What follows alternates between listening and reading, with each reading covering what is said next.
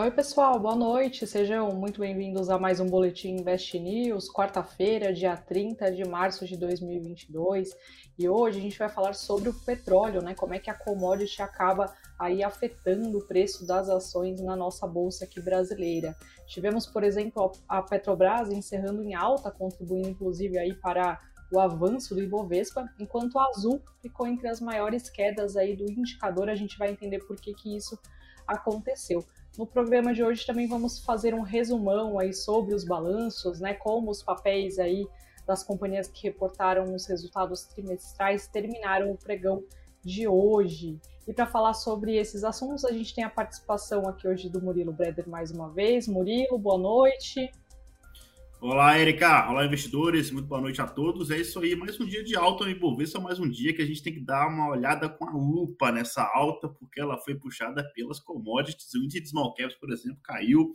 Vamos discutir o que está por trás disso. Petróleo subindo, impactando positivamente umas companhias e negativamente outras, né? Exatamente. Bom, Murilo, para contextualizar aqui, é, a gente teve mais um dia de alta no petróleo, né? O barril tipo Brent, negociado lá nos Estados Unidos, ele fechou com avanço de 2,05%, né? Negociado aí a 112 dólares, né? O barril, a um pouco mais de 112 dólares o barril. E os motivos foram, né? Outra possível redução aí nos estoques do produto nos Estados Unidos, então isso acaba diminuindo um pouco a oferta que se tem no mercado e os investidores estão preocupados, né, com as novas sanções aí ocidentais contra a Rússia, porque não avançou, né? Por enquanto a gente continua vendo ali um cenário de guerra. E aí, com tudo isso, as ações da Azul reagiram mal à alta do preço do petróleo, né, caindo aí mais de 4%, e a Petrobras, em compensação, teve desempenho positivo, contribuindo aí para mais uma alta, inclusive do Ibovespa só para a gente é, mostrar aqui, né, a, Petrobras, a ação preferencial da Petrobras, ela fechou em alta de 2,14%, negociada a R$ 32,99, e a ordinária também subiu 1,77 para R$ 35,11. É, Murilo, a gente até estava falando isso um pouco mais cedo ali nas nossas conversas aqui interna, né? Porque parece que é um pouco óbvio, né? Afinal, um vende petróleo, né? E o outro compra, né? Então, quem compra acaba perdendo mais, né? Mais dinheiro quando, quando a commodity está mais cara. Mas, assim, é, a gente pode citar aqui para o pessoal que está ouvindo quais outras empresas também podem ser afetadas aí por esse avanço ou por essa queda do petróleo e se também é, empresas do mesmo setor elas podem ser afetadas assim diferente, de forma diferente, né? Quando a gente fala aí é, dessa commodity. Perfeito. É, então, só para contextualizar um pouco do pregão de hoje, petróleo subindo naquela história de ah, ontem amenizou a discussão da guerra e hoje voltou a ter guerra de novo. Então vai ser assim direto ainda, tá? Essa questão da guerra ainda está rendendo muito pano para manga. Então ontem um dia mais tranquilo, hoje um pouco um dia é, de uhum. guerra está à tona, o Putin não está tão para discussão assim. Então a gente vai ver isso bastante aqui do lado de cá ainda, né? Mas a sorte é que quando cai Uh, ela cai um X e quando sobe, sobe 3X na nossa Bolsa Brasileira. Então, assim, essa relação entre alta e queda tem beneficiado a nossa Bolsa Brasileira, como foi falado, inclusive, no boletim aqui de ontem, né? Ibovespa superando os 120 mil pontos e hoje mais um dia é, de alta, tá? Então, sim, né, olhando para a questão do petróleo, é, a gente tem realmente as aéreas né, sendo compradoras de petróleo. E, e, o problema é que, por exemplo, o fato da Azul ter caído bem hoje, né? Não é só a alta do petróleo, mas a alta do dólar ao mesmo tempo, já que o petróleo é cotado em dólar. Né? Um dos problemas da, das aéreas é que é um setor, é, um custo fixo muito alto. Você não consegue, né? Se o seu avião vai vazio ou vai cheio, o custo fixo é a mesma coisa. Né? Então, quanto mais gente ele colocar, a companhia colocar dentro do avião, melhor para ela. É, então, nesse cenário, né, a gente, é negativo para as companhias aéreas. Uh, o turismo brasileiro que, assim, ele passa por uma intensa demanda reprimida, isso é verdade, que pode animar aí os investidores. Só que, por outro lado, a gente tem visto uma recuperação gradativa, né, uma recuperação lenta ao longo dos próximos anos, a exceção pode ter acontecido agora, tá? Com a liberação das máscaras aqui, a gente tem visto é, uma, um funcionamento forte, por exemplo, no shoppings, tá? Os shoppings ficando bem mais cheios depois da liberação das máscaras, pelo menos aqui em São Paulo.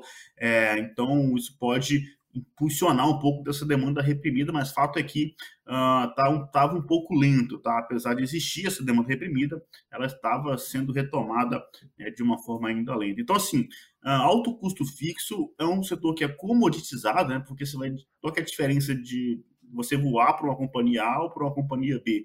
Tudo bem, existe, né? Quem conhece as companhias no detalhe, existe algum nível de serviço, mas na prática, na maioria de nós, a gente quer viajar do ponto A para o ponto B pagando o mais barato possível. Isso é a definição de commodity. Né? Tá, o serviço não impacta na escolha. Então, é, é, o cenário hoje de petróleo, ele, na minha visão, ele continua sendo assimétrico para cima, no sentido de que, é, quando a gente vai olhar oferta e demanda, a gente tem uma restrição de oferta, né, por conta da Rússia, por exemplo, todas essas sanções, uh, e, um, e, um, aumento de demanda, seja por um aumento natural pós é, reabertura de, de, de, Covid, por exemplo, ou é, inclusive uma demanda devido ao medo de maiores sanções, e aí é o pessoal estocando petróleo, isso, enfim, nessa questão de oferta e demanda é isso que tem acontecido. É, então, é, sendo que se apesar desse risco ter diminuindo, ter diminuído ao longo dos últimos dias. Né? Mas se essa guerra escala a níveis maiores, é, o petróleo pode atingir níveis bastante elevados, coisas inimagináveis. Esse risco diminuiu, né? felizmente, para a humanidade. É, mas ele ainda existe. Então, eu vejo mais espaço dele é, subir e risco dele, dele, acontecer. E se não acontecer, essa gente, a gente chegar num, né, no apaziguamento dessa guerra, tudo bem, as commodities vão cair, mas não vão desabar, né? elas vão, na minha visão, tendem a ficar no patamar relativamente ainda alto por conta dessa questão é, de oferta e demanda. E tem um e tem detalhe a mais aqui sobre é, é as aéreas, que é o seguinte, a temporada brasileira melhor de turismo aqui é o verão, e ele acabou de passar, né? Então, o verão vai ser só no final do ano de novo, é o período mais forte do ano para essas companhias. Tem também outro risco que diminuiu, é a questão da pandemia, né? A gente, felizmente, é, é, mas não dá, não dá para descartar a possibilidade ainda de uma nova variante aparecer, mas ela diminuiu, mas é uma possibilidade que vai impactar certamente né, as empresas. Uh, e o problema agora mais recente de todos é o aumento no custo dos combustíveis. E aí, já as aéreas já falaram que vão repassar preço para os consumidores. E essa demanda se reprime quando se repassa preço para os consumidores, porque a gente, né, o impacto para nós consumidores é bem maior quando a gente é, é, vê esse aumento no preço das passagens aéreas, até porque existem serviços alternativos, ônibus, carro, claro que ali também o combustível impacta, né? Mas, enfim, existem alternativas. Então, assim, o cenário é, é, das aéreas não, não me agrada, tá? É um setor que já, mesmo, mesmo sem a questão do petróleo, por ser comoditizado, por ter um alto custo fixo, um alto custo fixo que, que as companhias não conseguem é, controlar, né? Que é o preço do petróleo e do dólar, eu prefiro é, ficar um pouco de fora, tá? Mas, mas fato é, alguns fatores que podem destravar valor para as aéreas, para a CVC também, porque aí se engloba no mesmo, mesmo patamar, é a guerra da Ucrânia se resolvendo, né? O petróleo vai cair um pouquinho, é o dólar caindo ajuda, beleza? Hoje o dólar subiu, então acabou impactando negativamente, mas o dólar abaixo dos cinco reais é bacana. Pandemia sob controle é o que a gente tem visto, sem novas variantes, mas tem o risco de acontecer novas ainda, né? A chegada do verão, mas aí vai demorar um pouco esse gatilho acontecer. E no caso da Azul, tem a possibilidade ainda, o negócio que vai e volta, rumores ali dela comprar a Latam, é algo que seria, na minha visão, positivo para ela, mas que ainda está muito longe de ter algo estrutural, tá? Então esse é o cenário das aéreas. No caso aqui da, das companhias de petróleo, né, a Petrobras, a gente teve aqui a, a mudança né, da, dos, na presidência, só que a chegada do Adriano Pires é, no lugar do general Silva e Luna, não deve alterar a política de preços, então é mais uma medida política é, para mostrar que o presidente fez alguma coisa tá, a favor da população, porque, enfim, a, as próprias declarações do Adriano Pires é, já, já indicam ali que a política de preços deve ser preservada. Inclusive, na verdade, essa troca pode ser positiva para a companhia, porque existe essa expectativa de que o Adriano Pires consiga explicar melhor para a população a necessidade dessa paridade internacional do preço do petróleo. Então, é um primeiro momento de se imaginar que a alta do petróleo é benéfica para a Petrobras, né? mas na prática não é bem assim, porque se, se o petróleo subir rápido demais, é, causa e, a Petrobras repassar esse preço rápido demais vai causar uma revolta na população nessa né, empresa uhum. repassar na mesma velocidade. Então tem um certo controle nisso aí. É... Agora, a alta do petróleo, sem dúvida nenhuma, é positiva também para as demais companhias do setor, como a 3R Petróleo, que faz parte da nossa carteira de small caps. E aí, 3R Petróleo não tem nada a ver com essa história é, de, de população reclamar do preço dela. Ela ajusta o preço à paridade internacional na hora e vida que segue. É então, e além disso, teve notícia de 3R Petróleo, né? por isso que a, ação subiu bem hoje, é, porque o senhor Fontes voltou a aparecer. Né? A notícia é de que, segundo Fontes, é, a companhia planeja indicar o ex-CEO da Petro, o Roberto é, Castelo Branco, para o cargo de presidente do conselho de administração da companhia. Além disso, tem o ex-CFO da Gerdau, o Harvey Scardoelli, que ele também vai ser indicado para o conselho. Então, notícia excelente tá, para a 3R, melhora a governança corporativa. Lembrando que o Castelo Branco foi ele que vendeu os campos maduros de Petrobras, quando ele estava ali na presidência da Petro. Então, muitos desses campos comprados pela própria 3R. Então, se tem alguém que conhece esses campos maduros vendidos, é o próprio Castelo Branco. Então, é notícia bastante positiva, tá?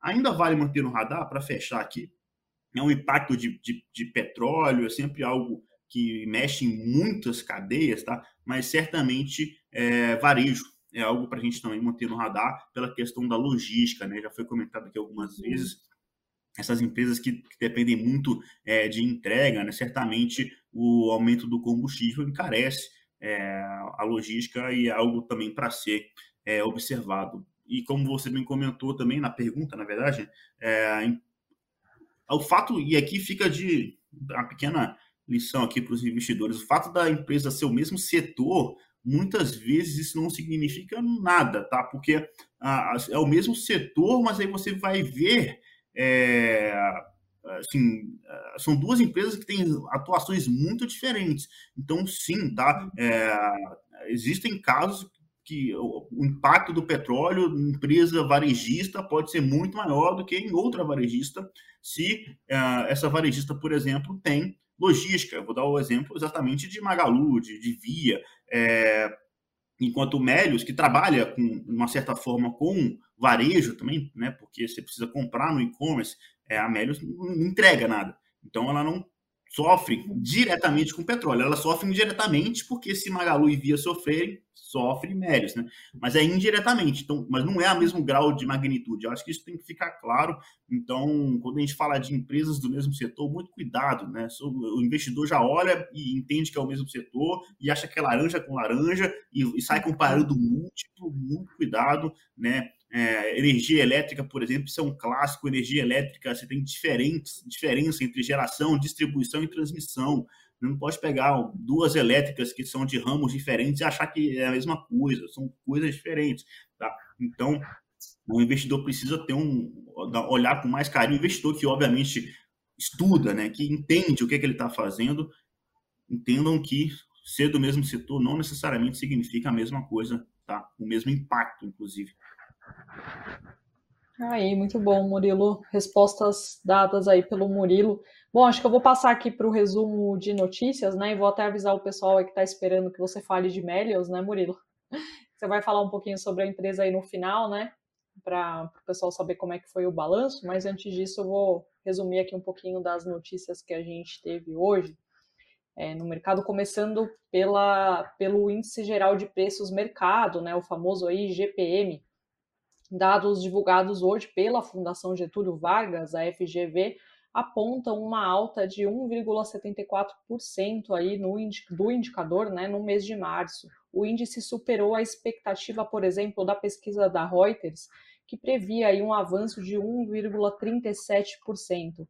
Vale lembrar que o indicador subiu 1,83% em fevereiro, e com isso o avanço acumulado em 12 meses do IGPM chega a 14,77%. O coordenador dos índices de preços da FGV, o André Braz, ele disse né, que os combustíveis começaram aí a influenciar os resultados da inflação ao produtor ao e ao consumidor. Então, o, o, setor aí, o segmento de combustíveis, influenciando bem forte a, o IGPM no mês de março.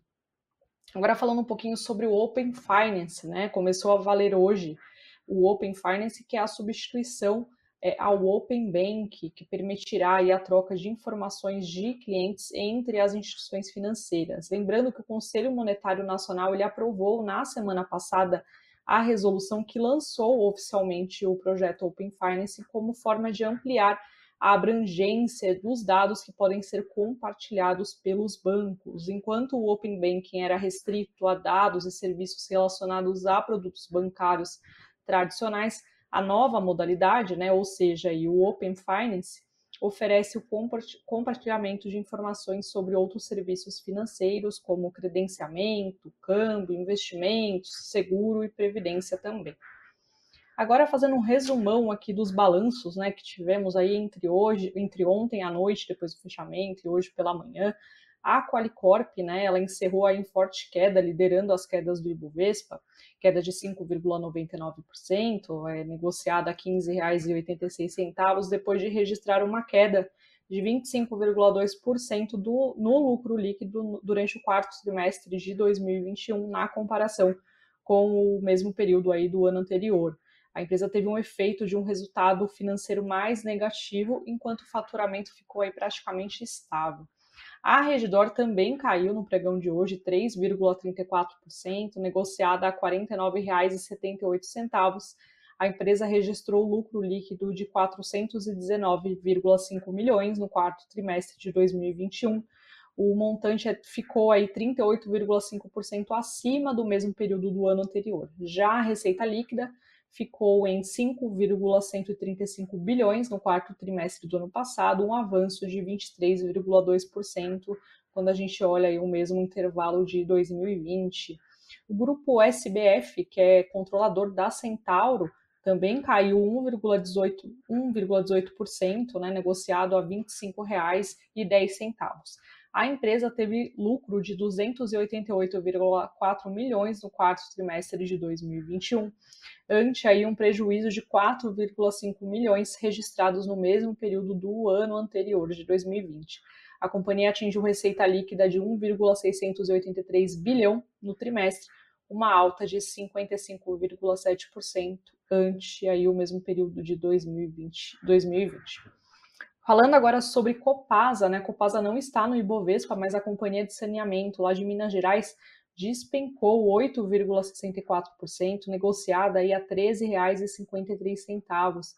A empresa registrou um lucro líquido de 64,3 milhões no quarto trimestre de 2021, uma queda aí bem forte, uma queda de 76,1% em relação ao mesmo período de 2020.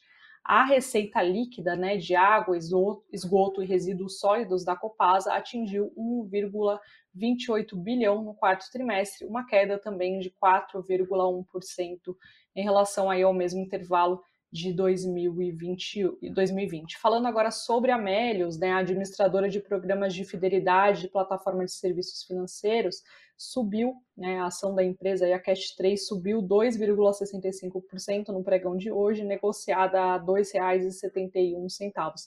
A Melios teve um prejuízo líquido de 34,3 milhões em 2021, é, em comparação aí a um lucro de 19,63 milhões no quarto trimestre de 2020 e anunciou que sua receita líquida de outubro a dezembro né, do ano passado somou 97,7 milhões, um aumento aí de, 120, de 126% na, no comparativo aí entre, o, entre os períodos, no comparativo anual, né, entre os períodos.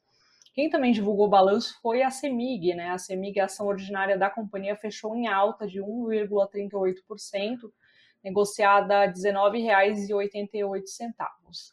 É, a empresa divulgou um aumento de 31,31% do seu lucro líquido em 2021, que chegou aí a 3,75 bilhões de reais, um valor nominal recorde. Segundo a companhia, o salto no lucro decorre de impactos positivos do acordo de repactuação do risco hidrológico e da alienação de ativos mantidos para venda, como a participação na Light, além do aumento da eficiência operacional. Bom, agora falando de uma outra notícia que circulou bastante hoje aí nos canais né, de notícias, a Tesla assinou um acordo não divulgado com a mineradora, desculpe, com a mineradora brasileira Vale para o fornecimento de níquel para a montadora né, de carros elétricos, segundo informações da Bloomberg News. A matéria né, da Bloomberg cita que a invasão da Ucrânia aumentou a preocupação das fabricantes de veículos elétricos com o fornecimento de níquel que é ingrediente crítico aí das baterias desses carros. Isso porque a Rússia, né, lembrando, é uma das maiores produtoras mundiais do metal. Mas a, Tesla lembrou aí a reportagem da Bloomberg, já estava em busca de níquel, né, firmando acordo com diversos fornecedores de, desde 2021, desde o ano passado, incluindo a Vale. A Vale tem planos para aumentar as vendas para o mercado de veículos elétricos de 5% atualmente para eh, para um intervalo aí entre 30% e 40%, segundo essa matéria aí da Bloomberg. Agora sim, passando para o fechamento do mercado, né? Hoje encerramos, hoje o dólar encerrou em alta de 0,61%, negociado a R$ 4,78. O Bitcoin ali por volta das 18 horas era negociado com leve avanço de 0,04% aos 226 1.453 reais.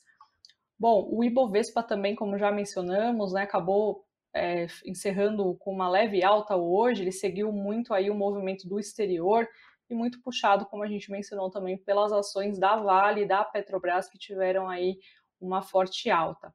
No fim do dia ele ficou aí com um avanço de 0,20% aos 120 mil 259 pontos. Novamente, o Ibovespa ficou próximo aí à máxima do dia, que foi de 120.531 pontos. Agora, passando para os destaques né, do, do Ibovespa, do principal indicador aí da B3, tivemos hoje o Banco Pan né, com a maior alta do, do pregão, é, ao subir 5,68%, a Edux, né, que é a empresa de educação, subiu 3,45% e a Minerva, que também subiu 2,82%. Entre as maiores quedas tivemos a Qualicorp, né, que registrou aí o balanço que veio bem aquém do que o mercado estava esperando, com queda de 5,99%. A Natura também caiu 4,56%. E a Azul, aí, como já mencionamos, muito impactada pelo, pelo dólar e também pelo avanço do petróleo, que caiu 4,26%. Bom, Murilo, antes de, da gente encerrar, é, da gente também falar dos comentários aí do que o pessoal está discutindo no chat, queria saber se você pode destacar aí, na sua opinião, né, quais foram os pontos que mais se destacaram no balanço da Melius. Perfeito, posso sim. Na verdade, é, nem tem muito que me delongar aqui, não, porque o resumo da ópera aqui de Melius é que ela cresceu receita pra caramba, ela aumentou o take rate. O que é o take rate, né? Uh, quando você compra alguma coisa no aplicativo, no site do Melios, e, e eles, obviamente, na ponta contrária, te vende alguma coisa, né? É, a Melios faz o, o, caminho, né? Ela faz a, interse a interseção. Então, se você compra, por exemplo, Magalu usando o Melios, é, você está comprando o Magalu. Né? Só que o Melios ele ganha uma fatia dessa parte dessa sua compra. É, isso é o take rate, é essa fatia.